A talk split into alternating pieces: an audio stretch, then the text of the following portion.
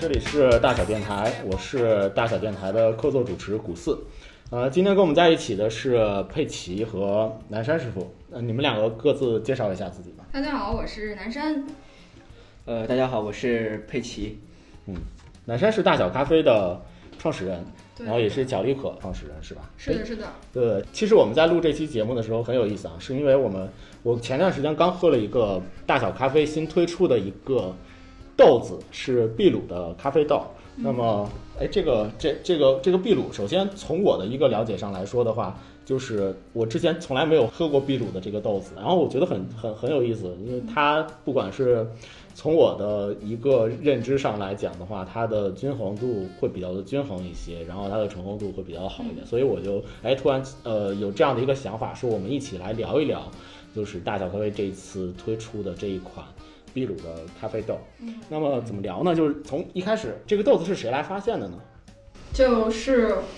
我发现了，其实啊这个豆子的话，其实是我们去年七月份的时候一个机缘巧合啊，去发现了这一只豆子。嗯因为大家其实知道大小咖啡的话呢，呃的咖啡出品其实有一个特点，是我们只用单一产区的咖啡豆去制作咖啡，是没有拼配的。嗯那之前的话，大小咖啡的呃意式是呃埃塞俄比亚的豆子，然后还有一个亚洲的豆子，比如说上一季的话就是呃埃塞俄比亚的那个龟夏，嗯。然后呢加上云南，中国的云南。那哎，你所谓的单一产区就是不同的国家是吧？就是这个国家只只只只从这个国家里头取一个豆子。对对对啊，嗯因为大多数的其实咖啡馆做的意式的话，或者比较流行的这个方法是拼配，嗯因为拼配的话整体味道会比较均衡，大家都会比较喜欢。啊啊，就是大家不会讨厌某一某一种风味儿，所以说很多人都会觉得，嗯、用意式用拼配去做意式咖啡是一个比较安全的选择。嗯但是因为我们想，呃，去突出单一产区的风味，想把精品咖啡的这种风味特点介绍给大家，所以大小咖啡一开始的时候就只用单一产区的豆子去做意式的基底。哦那我们其实，呃，一直是用亚洲产区和非洲产区这两个产区去做 S O E 的这个选择，并没有给出南美洲的选项。很奇怪的一件事情，也是因为我们嗯其实在选择的时候没有选择到南美洲产区。嗯嗯，然后呢，这一今年的七月份的时候，我因为巧克力的，嗯、嗯，然后到了秘鲁，因为因为我是希望去在那边了解可可的这个原产地、可可的产区的一个具体情况，然后跟一些朋友来到了呃秘鲁的那个可可的种植种植地，然后待了半个月的时间。然后结束了我们可可产地的探寻之旅之后呢，我的俄罗斯的一个朋友他就说，他们今年想要去进口秘鲁的可可咖啡豆，然后问我有没有兴趣去一下秘鲁的咖啡产区。然哦后我就跟着他一起去了那个咖啡的产区，这个产区叫呃 Satipo，它是秘鲁的一个呃胡宁大区的首府，嗯。然后是在亚马逊雨林的边缘地区，然后、然后就跟着朋友一起去了那个地方，嗯。哎，那那是需要到山上是吗？呃，对，呃，其实我们呃到的秘鲁的时候，我一直是主要是待在可可产区和利马、啊首都，然后从利马首都到 Satipo 需要大概十四个小时的大巴车程，嗯因为大家知道那个呃有一个很重要的山脉安第斯山脉，其实呃横跨了就是。秘鲁，所以说我从利马到那个产区是需要翻过安第斯山的，然后整个过程呢是坐大巴去的，一个晚上睡了十四个小时，然后哇 在十四个小时的山走了十四个小时的山路，车速是非常非常慢的，大概只能在一些地方只能开到二十公里每小时，基本上都是以二十三十每小时。呃，二十到三十公里每小时的车速，然后开的，所以开了挺长时间。哦，那相当于你是从利马的首都，嗯首都利马，然后坐坐车车十四个小时到了一个就真正咖啡种植的一个种植园对的那样的一个地方，是吗？对，是的。然哦后去了 Satipo 之后呢，呃，认识了当地的一个合作社，它嗯叫做，它其实就叫做 Satipo 咖啡合作社。然哦后这个合作社的，对对，这个合作社其实那个地方也非常非常小，然后它也是那边最大的、唯一的，然后也是最大的一个咖啡合作社。嗯然后这个合作社的老板叫做 Hardy。哈迪他其实他这个合作社管理了，或者是呃对管理了一百多个呃独立的农户，啊，嗯独立的咖啡农户。嗯嗯哎，那你第一次到达那个咖啡的种植园，我不知道你之前有没有去过其其他一些种咖啡的一些地方？你到达那里之后，第一印象是什么？对我之前的话，其实去过，也在南云南的那个咖啡的产地去深入的了解过，所以去到了呃秘鲁的感觉，首先是就秘鲁的这个 Sativa 的感觉是觉得其实经济发展状况跟云南还是差很多的，因为那边还是比较的、呃落后。我们去到那个城市，就 Sativo 的算是市里面，哦但其实在国内可能就是村。哦，然后到了村子之后呢，然后再去咖啡的真正的种植园，还要坐三到四个小时的皮卡，然后它那个路是完全没有公路的，全部都是土路，哦所以整体，嗯、经济条件首先是比呃国内的产区要落后的。哦，哎，这块可以稍微交代一下背景，就是秘鲁其实是一个发展中的国家，对对然后然后整个发展的水平也比较的中中等嘛，因为在南美的也稍微的落后一点。然后他们百分之五十的人口基本上都生活在贫穷这个这条线的这个里面。然后他们主要的经济活动是农业、渔业，还有矿业以及制造业、纺织的制造业这样的一些为主，所以相当于还是一些比较基础的一些劳动的一些工种。嗯，对对对，所以会这个反差可能会稍微的能够看到秘鲁当地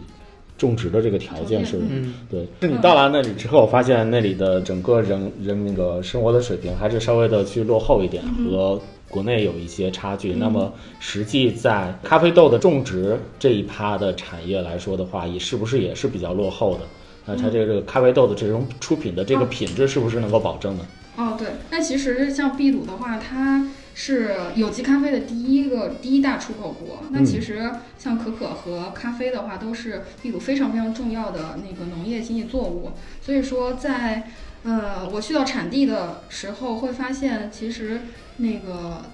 咖啡的整个种植的情况是非常非常好的。哦，嗯它的无论是植株的管理，还是处理方式，还是最终的呃呃加工，就是采摘后的这种处理法，然后一直到出口之前的这些步骤都是非常非常的规范的。哦这也是让我比较吃惊的一点。嗯，我们其实去了之后呢，呃，跟着合作社老板哈迪一起开着提卡上了山，然后参观了他们的整个种植园，呃，整个的呃呃种植的条件，像植株的这样的一个生长状况呢是非常好的。它很多的植株都是呃有三五年以上的树龄，有些到十年、八年的这样的树龄，是一哦个非常壮年的咖啡的的一个阶段，嗯所以它的结果的这个情况也非常的好。所以它虽然经济条件非常的落后，但是它的整个的这个种植咖啡的这一块的一个产业还是比较的规范，对然后并且相对来说能够看到说是比较初步的，是比较成熟的，对对，这样是的一个是相当成熟的一个，是相当成熟的。对，哦只，是我们呃，只是我们不知道而已。哎，这一块其实就是秘鲁，其实是全球市场上阿拉比卡咖啡豆第五大的出口嗯国，这个也是我很意外的，就是我之前从来没有了解过这样的一个产区。那你刚才有讲到就是有机嗯咖啡的这一块，那有有机咖啡是什么呢？就是它有什么特点？有机咖啡其实是在整个的种植一直到采摘，一直到后面处理的过程中，不添没有任何的人工干预的一个一个种植方法。那其实很多的非有机的咖啡的种植会在呃种植的过程中施肥，然后嗯或者是施农药，嗯，就化学的一些肥料是吧？化学肥料、哦化肥和农药有这些的参与，那这样子种出来的咖啡就是非有机的。哦但是秘鲁的话，一直都是几乎它所有的咖啡都是有机的，哦，对，就很原生态的，对。就是用他们自己的水、自己的肥料，是的，是的。嗯。所以说之前我了解到的这样的信息是，嗯，很多是信息网上的说是因为秘鲁是一个比较贫困的国家，所以说嗯。他们用不起化肥，所以才做了一个，就是所以说才导致他们所有种的咖啡都是有机的。但是我去了之后发现其实不是这样的，嗯。是因为他们其实，呃，在秘鲁当地的话，有呃政府的一些机构，它会教农民用更科学的方法去种植和去处理咖啡，嗯那也会把这些有机种植的概念告诉农民。他会哦告诉农民，你这样种的咖啡，呃，品质并没有因为不施农药而下降，并且能够使自己的土地能够有更长更好的一个自净能力，能够使我们的能保护大自然，然后大自然会给我们更好的回馈。嗯所以说，他的农民也是非常笃定，也非常坚信自己用有机的方法去种植，能够获得好的收好的回报的。嗯。哎，这块儿我有一个问题，嗯就是他们在整个施肥的过程中都还是比较原生态的，嗯用他们自己的一些做的一些肥料啊什么的。那么他们有没有就是加入一些他们自己当地的一些什么样的一些东西嗯来放到肥料的里面，然后来促进说这个咖啡豆的风味更独特一些？风味倒是没有，但是它会用很多本土的一些材料或者是本土的一些手段，哦比如说我们呃去到那个呃种植园的时候，因为水洗的处理法是在种植园里面完成的，嗯所以咖啡采收完之后直接在就地进行水洗处理。那嗯脱下来的果皮，他们会放在一个堆肥区进行堆肥。嗯那从果皮一直随着时间的推移，然后一直变成呃腐殖质之后，要花一年的时间。哦所以说他们会用这样的方式去进行一个呃固体肥料的一个制作。那还有一种是水肥，它会用当地的一些水果吃剩下的水果皮啊，或者是一些呃剩下来的一些作物的树干啊什么的，放在一个大的一个水桶里面密封，然后进行。呃，一周到两周左右的发酵，然后用这样的水肥去给刚刚刚结完果的咖啡植株去进行施肥。哦嗯，是用当地的所有的都是用当地的水源、当地的原材料、当地的作物，然后去进行的一个施肥，哎，他们那边有没有什么特别的水果？有挺多的。秘鲁是一个很大的。就是水果的一个一个一个出口国，我们哦经常能够吃到秘鲁的蓝蓝莓嘛，超市里都能买到。然后还有很多百香果啊，百香果就百香果虽然是我们知道就可能紫皮的或者有黄皮，但是在秘鲁的话有好几十种不同的百香果，哦然后还有释迦，还有热带水果。因为秘鲁是一个呃地形地貌很复杂的国家，它有很多的，它有雨林气候，它有呃沙漠型气候，它有高原，嗯所以说它有很多的农作物。很多不同的水果，很多不同的农作物，还有很多不同的风味的咖啡。哎，他们会用可可果来去施肥吗？可可果的话，会在可可的那个会会用它去施肥，也会哦跟咖啡一样去进行自然的堆肥。哦，然后呢，但是可可果跟可可跟咖啡其实有相似的地方，也有不同的地方。是嗯我们都知道可可和咖啡的产区几乎上是几乎是重叠的，因为它们的生长条件非常像。但是可可只生长在海拔六百米以下，然后哦咖啡树呢，像阿拉比卡咖啡基本上都是海拔呃七百八百米以上，一千米以上。所以说我们去呃在秘鲁的时候就可以看到这样的现象，就是你在海拔六百米以下可以先看到可可树，然后当你的那个海拔表一直是一升到六百米以上，就只能看见咖啡树了。所以哦说基本上都是在就地取材。可可的话就用可可的原材料去进行堆肥，那咖啡就用咖啡的原材料进行堆肥。哦，那这个挺有意思，就是在一个山坡上，然后山坡的下边下半部分都是可可树然后上半部分都是咖啡树。树哎，这两个就是高矮啊，包括包括从叶子什么的，会有什么很大的区别吗？你能从很远的就山脚下一下就看到，哎，有明显的界限，区分说不这个是可能够，看出来，能够看出来是吧？嗯哦，还挺有意思的。咖啡树是不是会稍微矮一些？咖啡树其实会差不多高，不同品种不太一样，但是咖啡的叶子会比较小。哦，叶子小，对哦能从叶子上面分辨出来。对，哦可可的叶子就比较大，然后它结果也比较大，所哦以，说整体来说，咖啡树长得更优雅一些，可可树长得就张牙舞爪一些，然后颜色也更丰富一些。这个有意思。呃，就是我刚才为什么会问说拿可可做肥，就是呃，我有在秘鲁的这个里面拿我有限的咖啡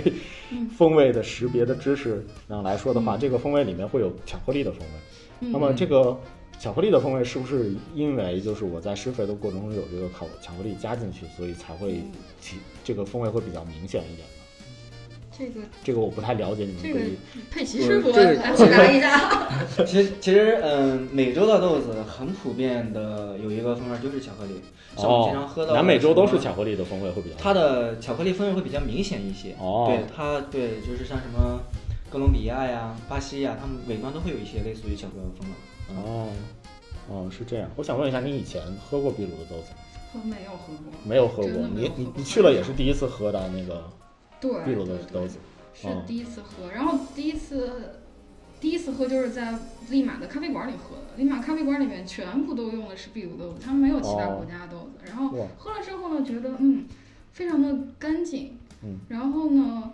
但是它的感觉并不像我们之前喝过的南美洲，比如说像巴拿马、圭夏这样子让人那么有印象深刻。它喝上去很多都有一些细微的差别，但是差别并不是很大，整体来说都是特别干净。所以这个干净是给秘鲁的咖啡豆给我留下的第一印象。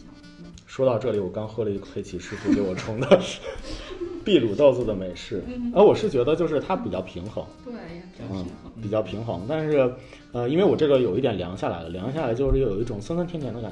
觉。对你喝的这个是我们现在门店里面在做意式的一只豆子，它是一个混合采收的水洗豆，所以是均衡，然后也非常干净，然后适合去做意式咖啡的基底是它的一个特点。嗯然后我们在山上的话，在种植园的时候，能够看到他们自己用很很娴熟的，或者是很很娴熟，然后很完整的这样的一个水洗处理线去进行处理。然后他们也会有一些其他的特殊的处理法的处理线，哦但是呢，都会在合作社采收完之后，在合作社里面完成，也有日晒，然后也有密处理方法去处理的。然后，呃，这个也算是一个悄悄的新品预告吧。我们之后也会上这些特殊处理法的秘鲁的咖啡豆，但是现在暂时还没有。嗯，因为你第一次接触这个豆子，那么你印象最深的它的从风味的角度来讲的话，你印象最深的是什么？就是非常的均衡和干净，还有非常的均衡。对对对，哦，是我对它的这个最深刻的印象。然后，呃，我们其实在，呃，在当地，在在萨蒂夫这个地方，我们一是看了产区，二是刚好去的时候是它的采收季，所以说我们喝到了很多新鲜产季的新到的实验批次处理法的嗯咖啡豆，嗯然后呃。新鲜就当在当地，我们也选了一些样品，所以进行杯测烘焙，然后进行杯测，然后整体下来的话，都觉得它的一是品质非常高，嗯，跟我们之前了解的这种，就因为之前对秘鲁咖啡完全没有认知，我甚至都不知道秘鲁到底有什么品种的豆子。啊，对，这些去到之后会发现，它里它其实咖啡的品种非常的多。哦，从传统的卡杜拉、卡杜埃、铁皮卡、波旁，一直到圭夏，他们都有种植。甚至我去的有一个处理庄园，它的它的那个，它有一个农民，他特别的对这种技术感兴趣，他甚至去引引进了一个罗伯斯塔豆子，在那边种罗伯斯塔对，豆就子，是那个产区是没有罗伯斯塔的，所以他是特地去买了罗伯斯塔的种子，然后种了七颗在山头上面去进行测试。所以说它本身这好吧，我个地方，假装听懂了，罗伯斯塔豆子罗还是做商业咖啡豆的那个呃，另外就阿拉比卡的另外一个，树种。对对对，哦咖啡的另外一个树种，两大哦树种阿拉比卡和罗伯斯塔。一般是用速溶咖啡或者商业咖啡的。是哦所以说，在秘鲁的产区是没有罗布斯塔的自己的，所以说，其实它自己本身这个，呃，秘鲁的这个风土条件适合种很多很多的不同品种的咖啡树。那比如说像云南，其实云南的种植条件是种不出来其他的。为什么它只种铁皮卡？是因为它种不出来其他的树种的咖啡。所以哦，说，秘鲁它有一个天先天的自然优势，就是它能够有很多的，就是有一个物种多样性。哦，所以我在那里喝到了龟夏，喝到了波旁，喝到了各种各样奇怪的，就是一些还有一些很小众的一些品种的咖啡豆，嗯，然后都能够感觉到，嗯，在秘鲁的这个土地上面，它带来了不一样的风味。比如说，我觉得秘鲁的龟夏喝上去，它没有像，呃。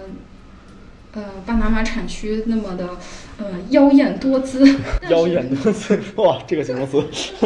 就是有些的咖啡喝上去都非常的妖娆，它会很收敛，对，它可能会很内内内敛一些，但是品质很高，甜度非常高，哦甜度高也是我觉得秘鲁咖啡的一个一个特点吧。我觉得可能跟它的有机种植有关系，整个生长的环境会比较的慢。对，酸酸甜甜也是我最大的一个感受，因为就我喝巴西是一种也是比较平，然后没有什么特点，但是巴西是可能冷下来是那种苦会偏多一点，苦会偏多一点的，对。然后这块可以交代一下，就是秘鲁他们的那个生长的环境，因为秘鲁整个它的地理大概幅员有有二一一百二十万平方公里嘛，然后就差不多比我们的新疆省稍微小一些。然后这一块儿，其实在这整个一百二十万平方公里的这儿，它有多多样的一个地形，但不单单靠海，首先它靠海，嗯，对吧？它是它是靠太平洋东岸，哦，太平洋的东岸，对它首先是有一个靠海，然后另外就是刚才你讲的安第斯山脉，嗯这个是一个非常非常高的一个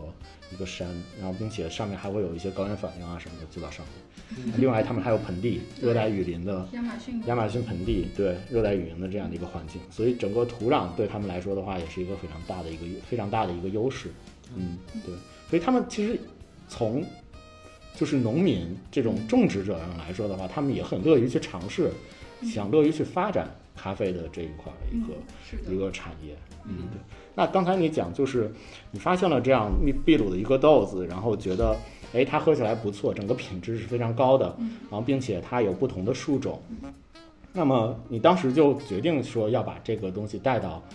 带到大小，或者是带到国内来了吗？对，是的。后来其实我我当时其实是抱着去怎么说呢，就是去了解产地的心态、啊去的这个咖啡产区，其嗯实没有抱着非常，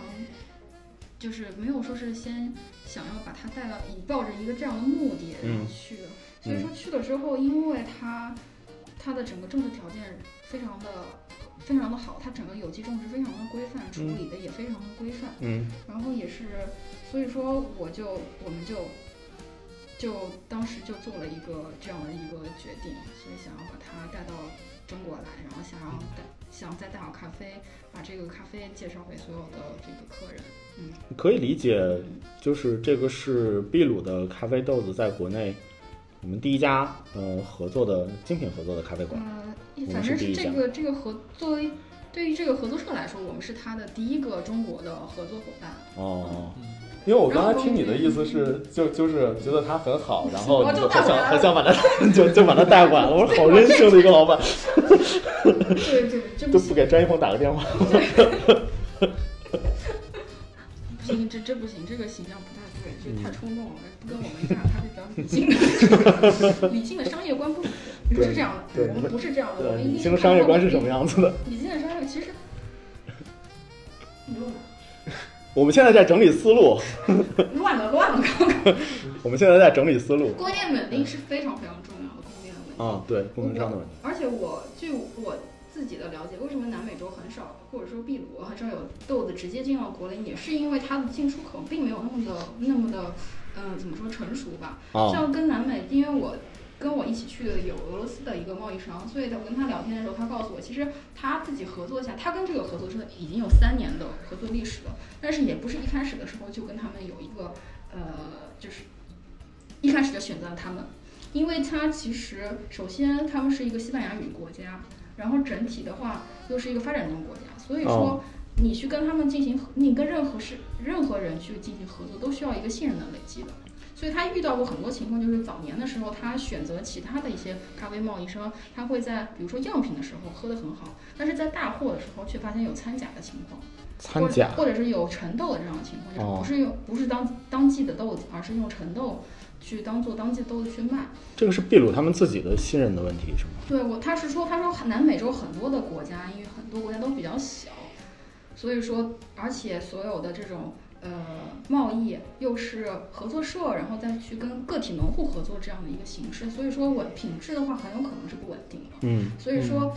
呃，不是随随便便你去秘鲁的一个产区，你都能够买到豆子，或者是买到一个很好的豆子。所以这也是我一个我一我们一个比较关注的点。所以我们选择现 Satifo 的这个产区和这个合作社，也是因为他们其实已经有一个很好的一个历史了，就跟他们合作有个很好的信任的累积，哦所以我们才选择了这个合作社。哦，那他们产量稳定吗？他们产量还是相当稳定的，因为他们跟那些呃那一百多户农民已经有很长时间的合合作的历史。哦，那他们除了你们之外，其他的一些有没有一些比较知名的一些供应？其实这个产区它是有非常多的豆子都连续三年进入了 COE 的前十名，所以是一个品质非常好、非常稳定的一个产区。嗯，只是中国的很多消费者不知不知道而已。哎，他们卖到美国也是卖到美国的精品咖啡馆吗？嗯，对，一些哦精品咖啡馆，当然了，他们也会有一些商业商业线，因为不是所有的豆子都是做精品线的，所以它也有一些呃商业咖啡。哦，嗯，就评分没有那么高的。嗯，你是从几只豆子里面去最终选择了一家？这这只豆子选择了这一只，嗯，嗯，对，是从几只里边选？从十几只里面选，具体数字我忘了。哦，十几二十只里面选。哦，你为什么要选择这家这这这一只呢？嗯，这一只的话，它有一个特点，就是它是非常非常干净和均衡。这是我对，首先这是我对秘鲁咖啡的一个第一印象。嗯，所以说呢，这也然后我在杯测的时候也是觉得这一支符合我对秘鲁咖啡的一个一个一个印象。所以说，二是因为它是呃不是特殊处理法。所以说整体来说，它的成本相对来说更低一些，然后非常适合做艺术的拼配，性价比也是我考虑选择这支豆子的原因。不是特殊处理法，就是它是以水洗对，它是一个非常传统的水洗处理法。最近我有一个感受，就是在现在其实不同的处理法有很多，然后我在不同的咖啡馆里面也喝到了很多不同样子的一些处理的方式。嗯，那么其实能够喝到一个很干净的水洗，其实是很难的。就在最近的这个阶段，是的，是的。你说感受，我也能，我也是有同样的感受。对，大家都很喜欢用，因为其实现在精品咖啡发展到一个现在这个阶段，大家会有很多什么红酒处理啊这种方法，是现在很多人想要去做产品创新的一个方向。那像一些经典的处理法，比如说像水洗啊，或者是传统日晒的处理法，反而现在大多数人就变得对他们好像没有兴趣了。但其实我自己喝的话，我会觉得那些嗯特殊处理的法豆子可能会喝一时新鲜，但是你想要长期去喝一个你觉得一个能够非常你闭眼睛就知道这个东西没问题喝下去是你今天想要的一杯咖啡豆子，还是得用一些传统的处理法去做。我觉得这个水洗的秘鲁的这只豆子是非常符合我心里这个预期的。所以干净水洗是秘鲁的这只豆子给你的一个。最大的一个印象，对我觉得风味后面风味的这一趴，到时候待一会儿可以和佩奇师傅来具体的去聊一下，嗯，各种比较专业的风味的一些一些讲究。哎，这一块其实还有一个，就是我之前有了解。秘鲁咖啡的这样的一个背景，算是节目上做了一个简单的一个准备吧。就是政府对于秘鲁在去做咖啡的这件事情，就秘鲁它可能从怎么讲，就从食品上来讲的话，它可能主要的生产是可可，是巧克力。那么，其实，在咖啡的这一块的话，我们也是了解到，就是他们是阿拉比卡咖啡豆第五大的这个出口国，其实量产也是非常大的，并且就政政府这一侧也是非常的。支持的，对政府这一刻也是非常支持的。对，那么而且其实中国，呃，一个是政府对它有很多的支持，秘鲁的，呃，从各方各个方面从。其实从技术啊，然后从知识的传授方面，它都会。其实像这种产区是一个农业的毛细血管这样子的小的一个农民，他都可以派技术人员到田间地头教他去怎么样去种植。所以说政府对他的扶持还是非常深入和有效的。这是一，二是其实，嗯，有一中中国和秘鲁之间的贸易上还有一个优势，就是进口是零关税的。所以说其实这样子的一个。而且这个是大小咖啡，其实对我们来，对对于我们来说，是我们第一个直接贸易去进口呃那个海外的咖啡豆，嗯，云南那也不算，海外的咖啡豆。所以说，其实这个呃贸易上的这个优势也是我们选择这个的原因。哦。所以说整体的成本来说，相对其他的，我们通过其他的生豆商采购或者是其他的产区采购豆子来说，它都可以有一个比较好的价格。嗯嗯嗯。因为我觉得他们的农业部也非常的厉害，就是他们的农业部有定一个这个日期，就叫做咖啡日的一个日期。嗯，然后这个日期跟我们的国内也比较的有有关系，跟中国非常的有关系。是几号呢？是几号呢？是几号呢？来，你们两个来猜一猜。好尬。我们这个就留给观众猜一猜，这个猜对了可以嗯去找佩奇支付。指定拉花喝一杯秘鲁拿铁，拉一个国旗吗？拉一个国旗，对，这来肯定是哦，这也可能是因为就是可能是这个原因。就我觉得他们的农业部真的很厉害，就是他们农业部可以直接的去规定某一天作为他们的一个特殊的日期，比如说像十月一号这一天，然后定为咖啡日。另外还有一个日子是每年的八月第四个星期五，然后这样的一天是咖啡，哎。哦，八月的第四个星期五是咖啡日。哦，我做错了，啊，完了，不是半国庆节，没有没有国庆节是巧克力你。怎么能把那个答案？哎呀哎呀，本来多好国庆节是巧克力。对啊对啊对啊，哎呀，这一趴聊错了。劈叉了。OK，那么就是你把这个豆子带回到国内，然后国内的一些小伙伴来参与去去测试啊，或者是什么样的？就对对后面这样有哪样一些我故事？七月对七月底就从秘鲁回到国内，然后呢，当时我们当时杯测还有一些测试是在秘鲁当地，呃，就是在这个 Satipo 这个合作社里完成的。然后回来的时候就带了非常多的样品，嗯带了我们选的这几只的熟豆样品和生豆样品，嗯然后带回国内给小伙伴们进行这个测评。嗯那我记得那个印象非常深，那天我下了飞机之后，坐了四四快四十个小时飞机，然后下了飞哦机之后就直接拖着行李箱来到北国，然后对找到了佩奇师傅。那天好像那天还特别忙，有活动是吧对那？天晚上嗯我们有，一对对对些活动啊，对对对。嗯，市集活动嘛。然后顺便就举策了举行了一个杯测活动。对，对，嗯，嗯那天有一些朋友在，然后佩奇师傅也在，然后很多我们的同事也在，然后我们就一起在店里，嗯，把所有带回来的秘鲁的豆子进行了一次杯测。哦嗯哦，所以你是就第一时间下了飞机之后就。就来到大小。对，必然后佩奇师傅也是第一时间喝到了这个豆子。对，然后我们当时就选择了呃几支我们非常喜欢的，然后当时就给了呃秘鲁合作社一个回复，就是我们要确定了这个豆子哦，所以这个事情是在杯测了之后才最终敲定的这一支是吧？对哦，哎，那这块儿可以问一下佩奇师傅，就是你之前有喝过秘鲁的豆子吗？呃，没有喝过。没有的，对没有喝过。嗯那你第一次来，就是南山把这个豆子带回来了之后，你你们第一次的杯测的一个感受是什么样子？呃，当时是带了五只吧，还是对，带了五只样品。对五只样品豆。然后我们在杯测的时候，其实就是选定这一只的时候，其实给我最大的一个觉着跟它跟其他南美洲的豆子有不一样的地方是，我觉得它的酸质。酸质。对对对，我是觉得，因为我我可能我自己对酸捕捉的比较明显，所以说我觉得这个酸跟其他南美洲的不是特别特不是特别，嗯、相似。对对对对对，所以说当时是给这一只豆子就是给了一个分数评价会比较高一些。哦我们大家都认为就是这个整体来说，它的酸甜苦啊不是特别强的情况下，整体比较平衡的情况下，它的酸质跟其他的美南美洲的豆子是不太一样的。哎嗯，我有一点好奇，就是其实南山带回来的大概四五支的豆子，那么你们最终选择的这一支是因为它的酸非常的特别吗？还是还还是说就是也有一些其他的一些原因来去帮助你们更好的就最终其实是嗯，其实是大家的第一直觉，就是我可能我我自己可能认为它的酸质比较明显，但是别人可能认为我喝到喝喝就是一一入口我就喜欢这个豆子，味觉这方面就是每个人都不太一样嘛。啊，所以其他的秘鲁的豆，就是它同样带来的其他的那一些豆子，它的酸没有你你你的那一支觉得那么好，是吧？对对对对对，哦，它主要的是什么酸呢？水果的酸吗？它是它是一种柑橘调性的酸，就是柑橘调性现在吃到的橘子啊，嗯、柚子这种，嗯，更、哦更明确更那个具象一些，就是柚子的酸，嗯柚子的酸。哦，讲这个奖项吧，就是嗯。嗯，它这个奖项是叫 COE，是吗？对，这是一个全国是是全世界的一个奖项吗？它是一个世界公认的深度评测的一个协会。哦，嗯，所以它在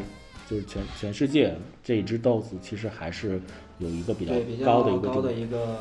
评价。对对对对对。嗯哦，那它除了酸之外，还有一些其他的一个风味，你会比较印象比较深刻的吗？呃，其实其他的话，就我们现在就是一般我们咖啡师在评测一杯豆一只豆子的时候，是从酸甜苦，然后它的口感去评测。嗯，然后它的甜呢，就是焦糖，啊、焦糖风味是相当的明显，就是很真的是，很特别甜，甜，很嗯甜很甜。然后酸就是刚才我提提到的那个柑橘调性的酸质，嗯然后可以具象到柚子，柚子对，嗯嗯，然后苦的话就是黑巧。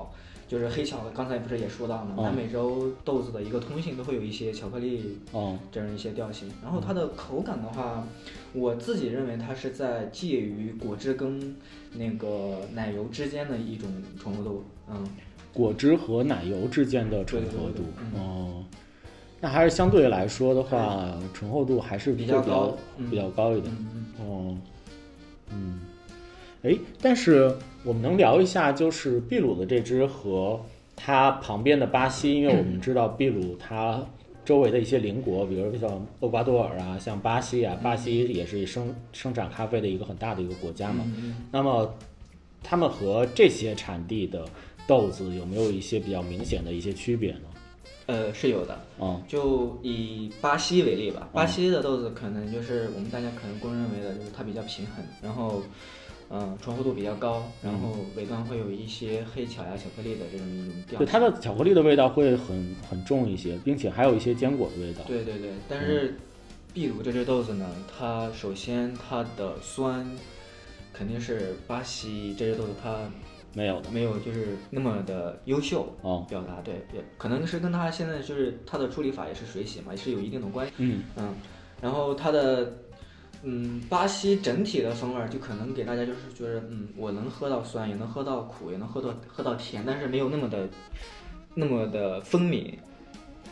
秘鲁呢，就是当你就是我调完沫的时候，特别我特别喜欢喝秘鲁的浓缩，就是你一入口，你就会有很明显的酸质，然后中段就是一些甜，然后尾段就是巧克力调性的苦，它是很明显的，就是酸甜苦它是特别分明，但是它的整体就是三个风味儿它不会特别的强。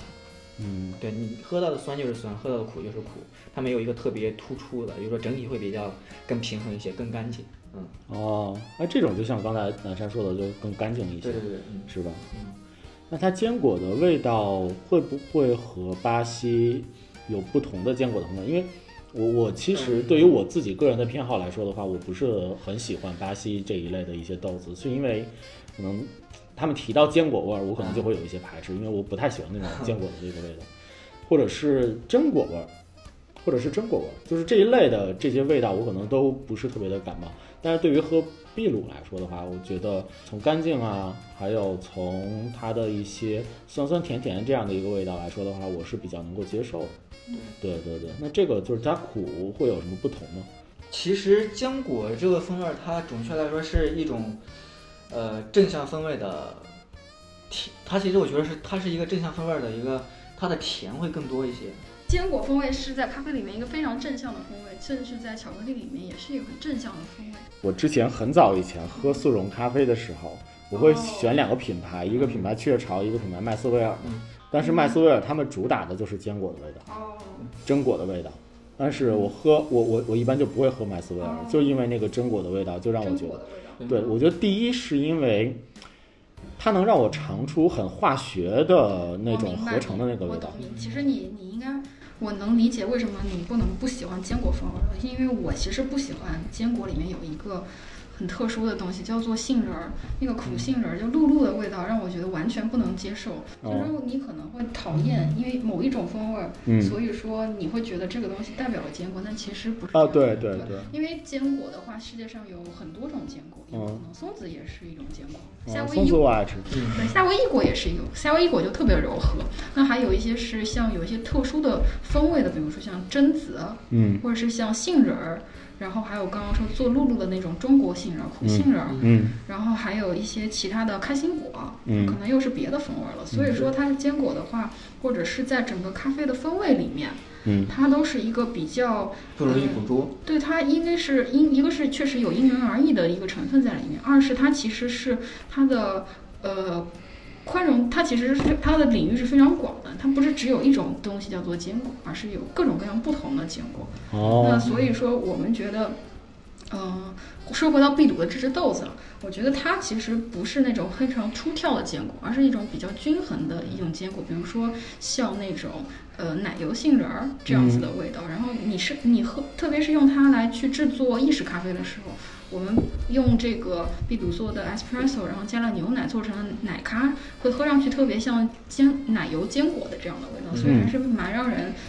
觉得喜欢的一个味道，所以它哦不是那种特殊的，比如说像松松子啊，或者像呃呃苦杏仁儿，不是这样的味道。嗯哦它是一种比较的柔和的味道。嗯，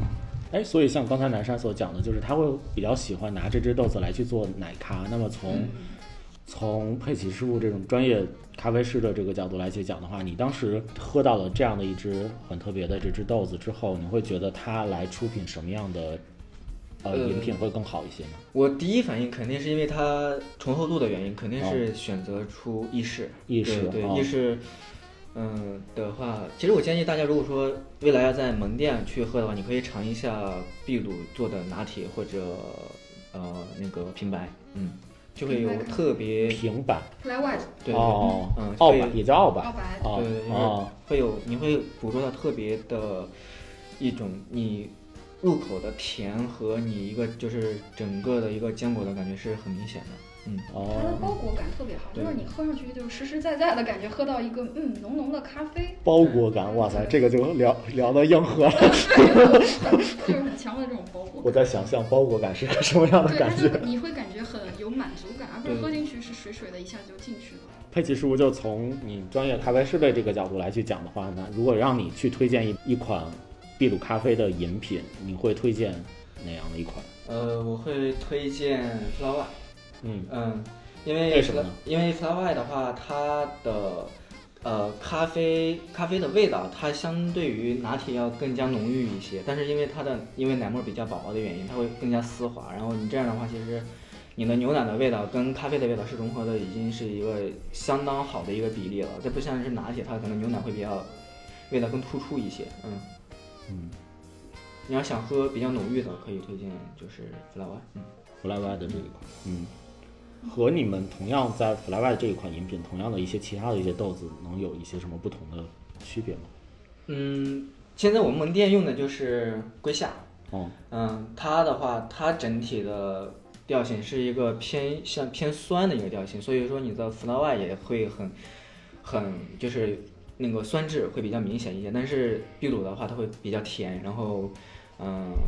坚果的那个风味也会比较明显。所以就是爱喝甜一些的对，同学可以选择秘鲁。秘鲁而且埃塞俄比亚的龟夏是一个日晒处理法的豆，所以发喝上去的话会发酵指向会比较明显，发酵的，然后结合牛奶的味道，会喝上去有一点点就是有点酱香。酱香，对，如果是说选不想不喜欢这种日晒风味的，所以选择秘鲁的话，会获得一个比较平衡的、嗯，浓郁的、平衡的，然后这样比较容易入口的咖啡。这也是我们刚刚说的，为什么大家想喝这种水洗的豆子的原因。嗯，哎，所以呃，刚才我们有讲到，就是秘鲁它的不同的地貌嘛。那么不同的地貌，呃，我理解不同的地貌其实是可以生长出，而且它们有不同的树种。那么不同的树种的话，它们会不会去出品一些不同味道的豆子，秘鲁的豆子呢？对，我觉得确实是这样，因为我在利马的时候，在咖啡馆喝到，无论是意式啊，还有不同咖啡馆的手冲，虽然都是秘鲁豆子，但是产区非常非常多，产区的数量之庞大让我非常的惊讶。因为你去一个很小的咖啡馆，可能有十几种不同的秘鲁的豆子，有不同处理法，然后不同产区的。所以说，这跟它的地形地貌有很大的关系。不同的地形地貌、不同的风土条件，其实创造了不同的风味。哦然，后我们在这里做一个小小的预告，就是之后大小咖啡也会上线一个手冲咖啡豆，是秘鲁另外一个产区的。然后这个是一个很很神秘的、很神奇的一个产区，叫做嗯、我们叫做阿山宁卡。它是阿山宁卡人是古老的印第安部落的族群，然后他们现在还在以非常原始的方式在进行狩猎、采摘这样的方式生活。这是当地的一个少数民族。对一个少数民族，哦原始的少我们会有一只豆子是这个产区的，哦会，给大家带来不一样的风味的体验。嗯，是这个少数民族种出来的，对，是他们在他们的山头 种种出来的他们的山头种出来的，哇，嗯，听起来应该很有意思，很期待啊。后面就是你们推出了那个秘鲁的这只豆子不同的不同的饮品嘛，包括美式啊，什么手冲也有，然后 fly white 还有还有个拿铁这样的一些。那你你会怎么跟你的顾客去介绍这样的一只豆子呢？呃，我们介绍的是直接就是从风味方面，就是从风味方面直接告诉客人我们这个豆子的特点，它的特点就是甜。对，我们就直接可以告诉客人，我们有两只豆子让你选择，一只是龟下文比较酸一些，啊、然后一只是秘鲁，它会比较浓郁，比较甜。哦，嗯，还有一个原因就是他们可能觉得就是秘鲁这个豆子现在就是比较的比较少见，然后比较嗯新奇，也会选择这只豆子。有一些猎奇的咖啡爱好者也会去选择这只豆子。嗯嗯，那从他们的反馈上来讲的话，他们觉得这只豆子怎么样？嗯，有没有一些不一样的声音？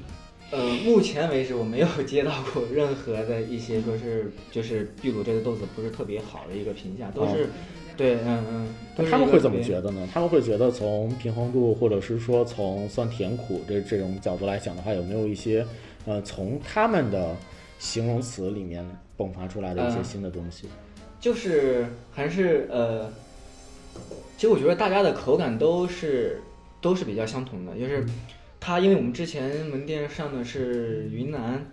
它会跟之前的那批豆子去做对比。嗯那我其实普遍的一个客就是我们客人的反应就是说它比云南要更加的干净一些，然后它好像很酸，就酸度好像更高一些。哦，我们之前选的那个是云南的豆子，然后是用一个比较深烘的处理法，然后哦其实也是突出它的甜感。其实我们自己内部会把它叫做黑糖 S O E，云南的嗯黑糖 S O E，、它喝上去特别像云南红糖。云南红糖云南的红糖，哦它是很甜、超级低酸的一个豆子。然后呢，呃，选了秘鲁的这个豆子之后，会觉得它可能比之前的要它的 body 更更重一些。对对对它的特别的，它的质地非常的突出，让人也是它也是它让人比较印象深刻的一嗯个点。其实，但对于大小咖啡来说，啊、我们之前很少用南美洲产区，南美洲产区基本上只在手冲里面出现，从来没有把它当成一个很重头戏、重要成员放在意式咖啡的出品里面。嗯，而且大家对秘鲁的产区其实非常不了解的，因为嗯几乎没有喝到过秘鲁产区的豆子，所以说，嗯，它没有对照对照组，没有对比 项，大家可能会在大好咖啡喝到人生中第一支秘鲁的咖啡豆，所以，我我也就是这样。对，是的，是的，所以我们也想通过它以不同的形式去出品，然后让大家对这个咖啡有所了解，对这个国家有所了解。我嗯觉得咖啡其实有一个很重要的一个作用，就是你通过这个饮食的方式去了解一个民族，了解一个文化，了解它咖啡背后的一些所有的这些文化内涵，是这也是我们想要去做一个新的产区的一个一个一个愿景。嗯，突然想到有回头后面的时候有时间，我们可以单独聊一下秘鲁的这个国家。对，你去到那里，就是你你去了多长时几几天？去了二十二十多天，然后我觉得还是能够能够有一些比较深度的一些感受的。我觉得这个可以留到我们后面再去聊。嗯，然后另外我们可以补一趴，主要是还有在那个烘焙的这一块儿，我觉得烘焙也可以去聊一下，就是呃，你们是选择什么样的烘焙处理？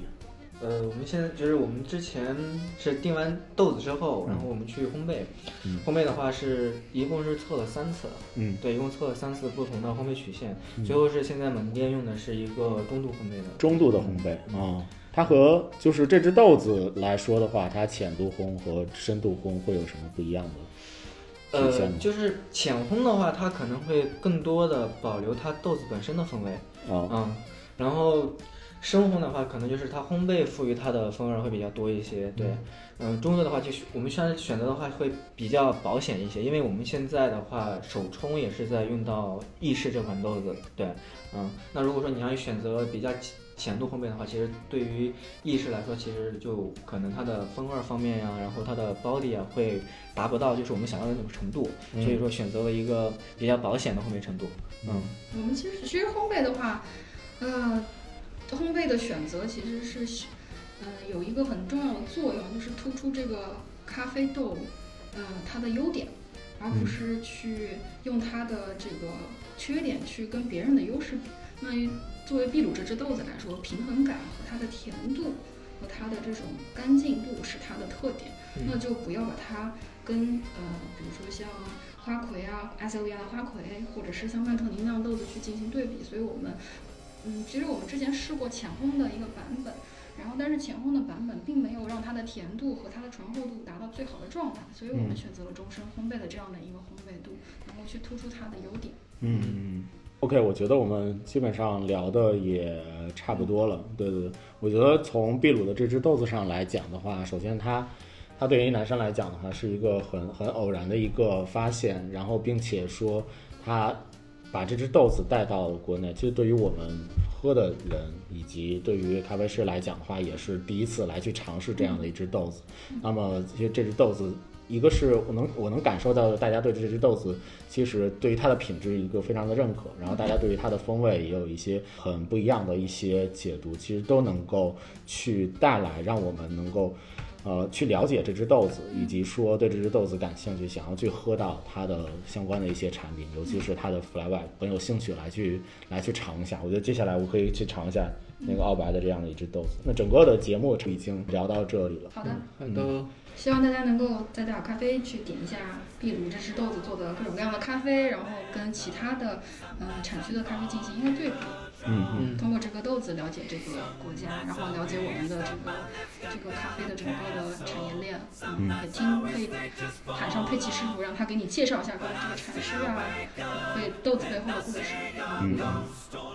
好的好的，那今天的节目就到这里，这里是大小电台，然后非常感谢南山和。